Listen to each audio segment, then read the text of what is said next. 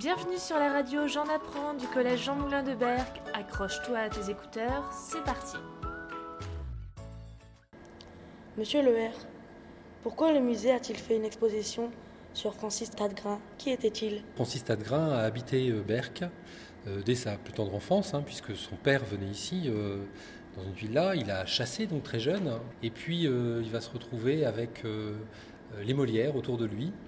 Il va profiter de ces Molières, non seulement pour les peindre, puisque c'est sa grande œuvre, et puis bah, la chasse dans les Molières, il va tellement aimer ça qu'il va les acheter. Il va acheter plus de 100 hectares dans les Molières, entre ici et Grosflier, et il aura ainsi l'occasion de partager son plaisir de la chasse euh, avec d'autres. Et donc il nous, transmet un petit peu une, histoire euh, de la peinture, du lieu. Il va beaucoup dessiner aussi autour de ça. Donc on avait beaucoup dans les réserves du musée de dessins, de tableaux euh, qui en parlaient.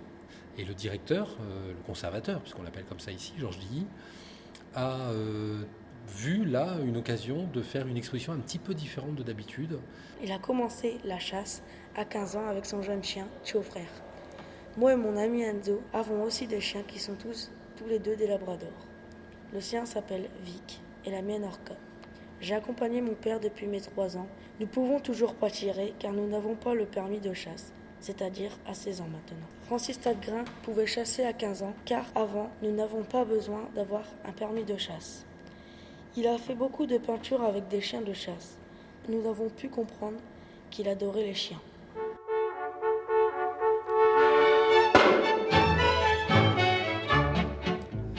Ah, que la chasse est un sport attachant. Rien n'est plus beau que la chasse. C'est bon de marcher des heures à travers champs. Dans la bonne terre grasse, on a mal aux pieds, ça ne fait rien c'est pour le gibier que l'on vient. Bon, en plein dans le mille, je l'ai mon perdreau. Ah non, c'est un corbeau, comment que ça se fait? Bon, en plein. Cette chanson que vous, que vous venez d'entendre est La chasse de Bourville. Au musée, nous avons pu voir des oiseaux empaillés. Certains m'ont intéressé et donc j'ai voulu présenter le chevalier gambette. Le chevalier gambette est un oiseau de mer qui mange tous les crustacés. J'en ai déjà prélevé un quand mon père m'avait prêté son fusil pour la première fois. Cet oiseau de mer fait ce bruit.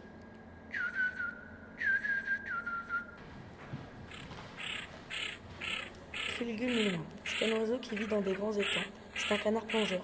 Il reproduit chez nous. J'en ai prélevé un aussi cette année, pendant les vacances de Noël. C'était la deuxième fois que mon père me prêtait son fusil.